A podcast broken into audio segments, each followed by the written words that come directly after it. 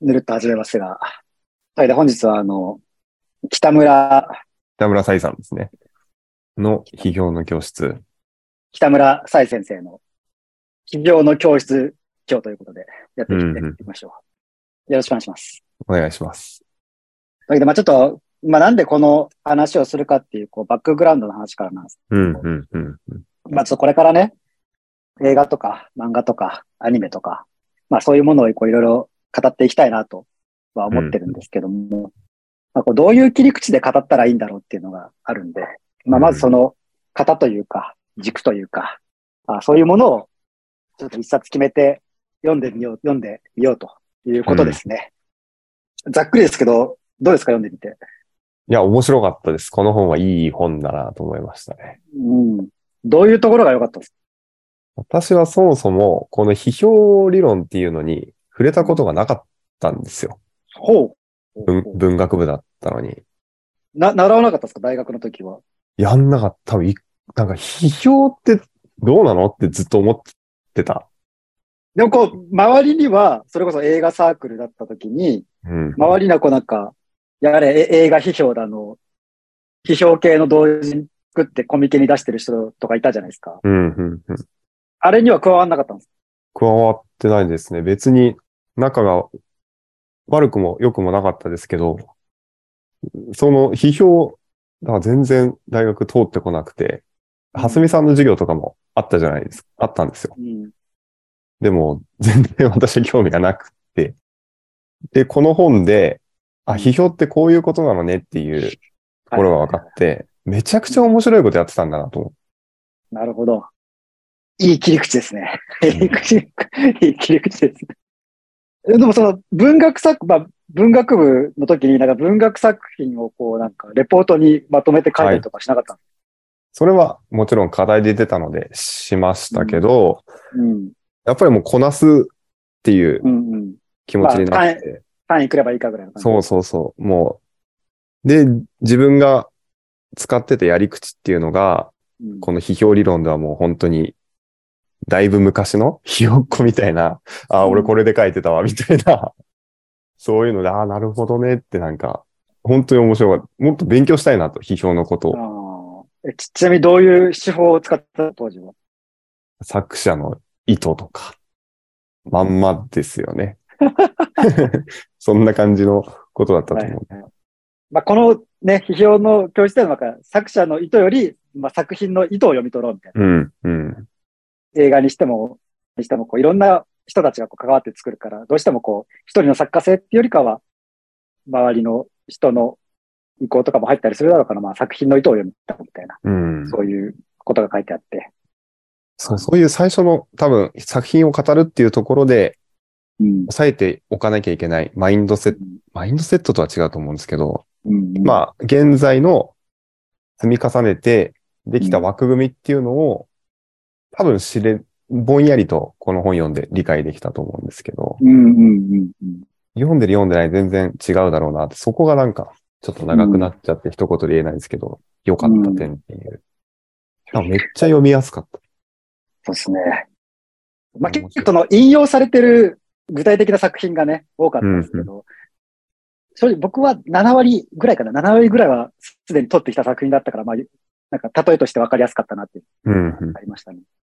あと、これ読みながらなんか思ったのが、あの、大学のいわゆる映画研究とか演劇研究とかのうん授業を取ってたんですけど、なんかそこの、うんうんそこで読んだ教科書っぽいなってちょっと思いながら、あ、そうですね。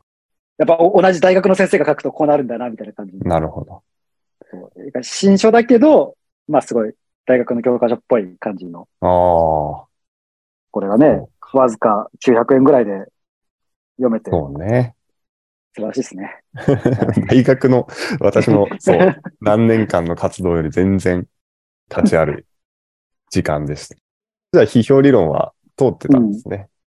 いや、あるまあそん、そんな言うほど通ってたわけではないですけど、でもその、まあ先週ちょっとね、あのどういうふうに作品を区切るかみたいな、まあ切り取るかみたいな話をしたときに、なんかまあ割と近しいこと言ってたなとはちょっと読んで思いました。うん、うん、うん。ここの本ではちょっと批評されてたけど、あの、一言で言うと、うん、うん、うん。この作品をこう知らない人に一言で言うとどう伝えるみたいなのはなんかと、まあ多分この章で言うタイトルのつ、タイトルをつけようみたいなうん、うん。ところにもつながるし、あとはその、なんで面白いと思ったかっていうのをなんか多分理由をつけて言おうとか、まあそういう至極当然なところとかね。うん、まあ僕も言うて、そんなに批評は取ってないです、言うて。うん、うん。ガチガチにはやってなかったというか。ガチガチにはやってなかったし、正直これを読んだ時の、まあ、僕の感想は、キャッチコピーみたいになりますけど、卒論書く前に読みたかった。確かにね。いや、ほんとそうよ。これ読んどくべきだった。いやもう、あの、この本が、うんまあ大きく4章立てで、こう、精読、分析、書く、でコミュニティを作るっていうところで、まあ僕はハクビだなと思ったのは、この分析と書くのところだと思うんで、まあ分析って、まあ分析のところはなんか分析手法がいろいろ書かれてる。なんかタイムラインに落とすとか、相関図を書くとか、うん、まあ抽象化するとか、あって、で、ああ、これ使えばもっといい卒論書けたなってすごい思いながら、うん。ちなみに僕のあの卒論は、稲中卓球部でおとか、秘密とか、ヒメアノールでおなじみの古谷実先生の女性観についてっていう切り口。ああ。いいですね。好きなんだね。本当に漫画が、よ、よしさんは。そこでその、いろんな作品をこう比較しながら、古谷実の理想の女性像はこれだみたいな感じのにこう切り詰めていくやつなんですけど、まあ、そこはなんかモチーフ早見表っていうね、この分析のところに出てくるうん手法を使えばもっと説得力を持って書けたなと思って。うん。うんでよくその文学ってこう何やるんだろうみたいな、まあ話があると思うんですけど、多分その、この批評の教室に書かれてるようなことをやってるんだよ。まあ、実際やってないかもしれないけど、学生は。っうん。うん。ていうのがなんか一つ、もう答えとしてあっていいんじゃないかなって。うん。うん。文学研究ってどうやるのってこう一言ではちょっと表しにくいですけど、こういうことやるんだよっていう時になんか紹介できる一冊かなというふううに。ん。ナッシーはどうですか？なんかここら辺面白かったみたいなとこあります？私は結構最後の章にある作者の先生と、もう一人この本の制作に関わってる作者さんの教え子にあたる方なのかな。それぞれが同じ作品を見て、2本短い批評を載せてっていうところがうん。あって、まあそれでお互いにこう、横線引いて、これってこういうことですか？とか、こういうふうにした方がわかりやすいですよとか、そういうやりとりのキャッチボールがよくわかる形で書いてあるんですけど、うん。それがね、なんかね、すごい良かった。素敵だなって思いましたね。なんか、うん批評を書いて、うんそれになんかこう、こうした方がいいっていうようなコメントとか疑問があってっていう感じで、本の中でも言われてました。なんか書いてこう、さらに話してコミュニティができてきてっていうところで、あ、これ面白いことやってんだなって思いましたね。だその、読書会とかやってる人はね、このコミュニティを作るみたいなところのこの手法をうん、真似してもいいんじゃないかなっていう感じですよね。うん。すごいね、いい本だ。よ、よ、この機会に読めてよかったなと。うんうんうん。ちなみに読むのにどんくらい時間かかりました？結構かかったんですよ。ちょくちょく読み進めて5日間ぐらいかな。?1 日1時間ぐらいで。30分ぐらい。ぐらいかな。30分。まあ2時間半から3時間ぐらいで読んだかなそうか、それぐらいかな。いや、僕結構これ、割とゆっくり読みながら、最後の方、やばい、間に合わねえと思って、こう、なんかこう、速 読を始めるみたいな。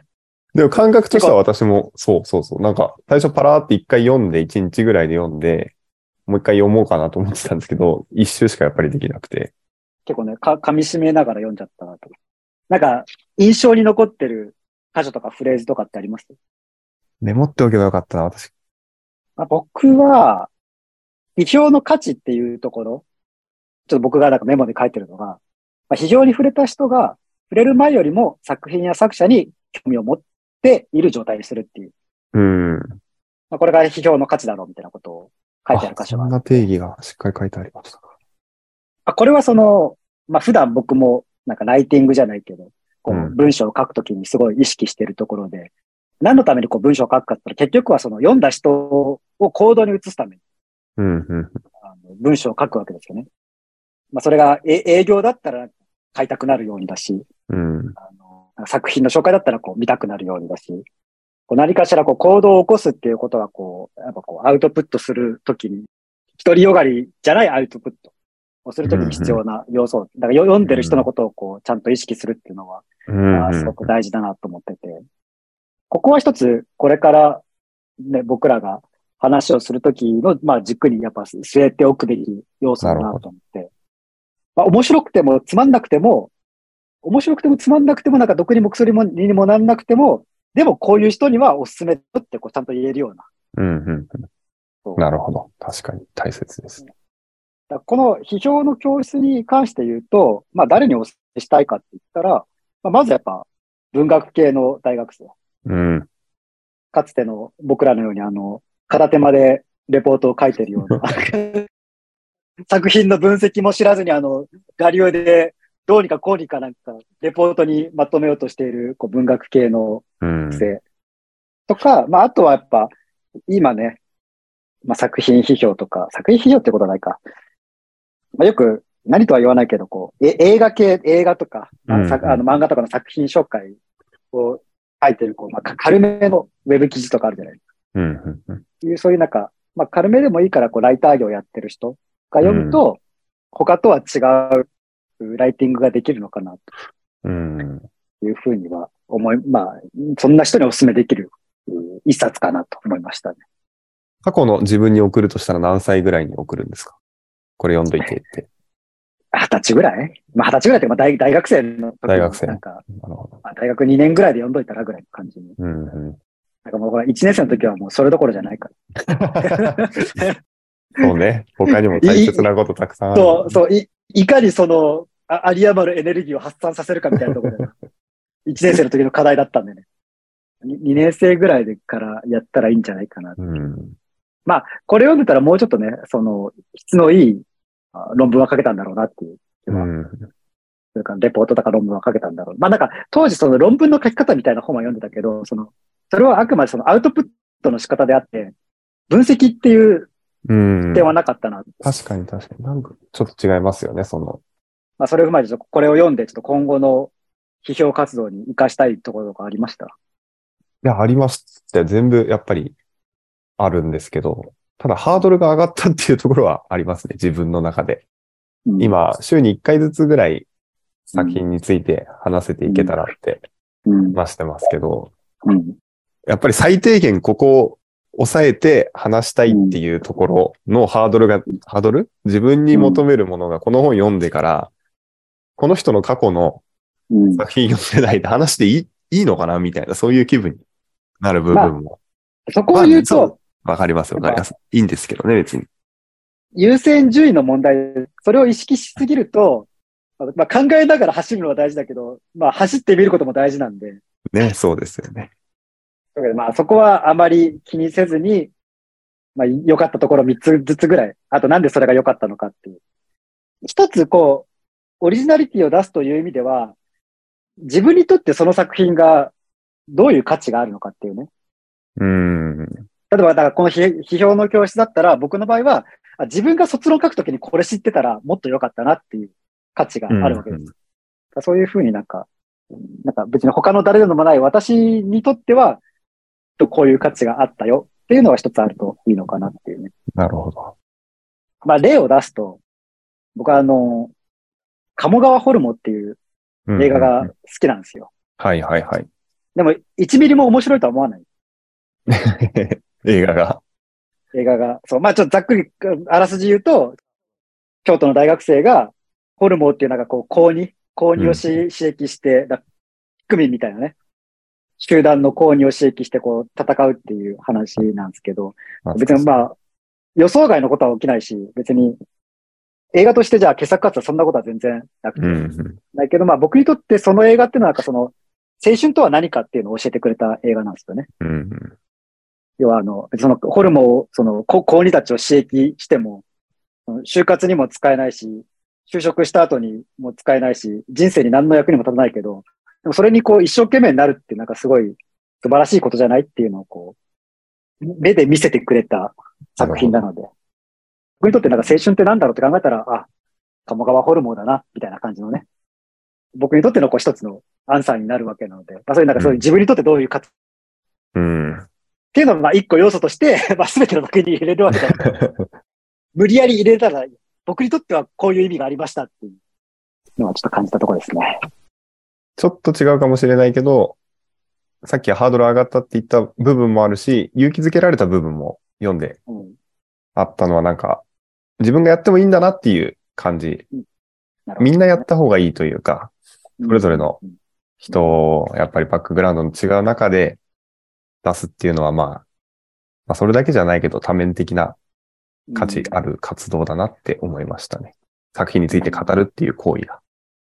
話は変わるんですけど、僕は昔考えてたことで、供給する人と需要する人っていうのが世の中にはいるじゃないうん、うん、で、なんか、要は8対2の法則じゃないけど、そういう意味でサービスする人、うん、うん。サービス供給する、提供する、サービスする人っていうのが、まあ多分20%ぐらいで、で、う残りの80%ぐらいはその、提供するっていう受ける側なんだろうなっていうふうに思ってて。でも今って、その、みんなが提供できる時代だったじゃないですか。うん、うん。昔はそのプラットフォームがなかったから、よほど力がないと供給する側には回回れなかったけど、今もう、ね、若い子たちはもう TikTok か、TikToker じゃないけど、こう TikTok で、あの、コンテンツを供給する側に回ってるし、で、ユ YouTube のハードルも下がってるし、まあそういう意味で、当時はなんか8対2だと思ってたけど、今ってどうなってんのかなってちょっと素直に思思ったんですよね。うん、うん、うん。どう、どうですか？み身近、身近な人でなんか。でも、この身近なところで考えると、別に供給してる人がそんな多いかって言ったら、まあそんなこともないなっていう。しかし、そんな大幅には変わってないかも。でも、なんだろう。供給にチャレンジした回数みたいなのは、うん、ずっとやってるのは難しいかもしれない。生みの苦しみじゃないけど、こう作り続ける難しさっていうのは、まあそうね。みんな何かしらでやってたのかな、昔も。あの、小説一回書いてみて、書いては みてみたいな。そういうのはあるんじゃないですかね。みんな知らないだけで、可可視化されるようになっただけと考えれば、まあ、し腑に落ちるのかな。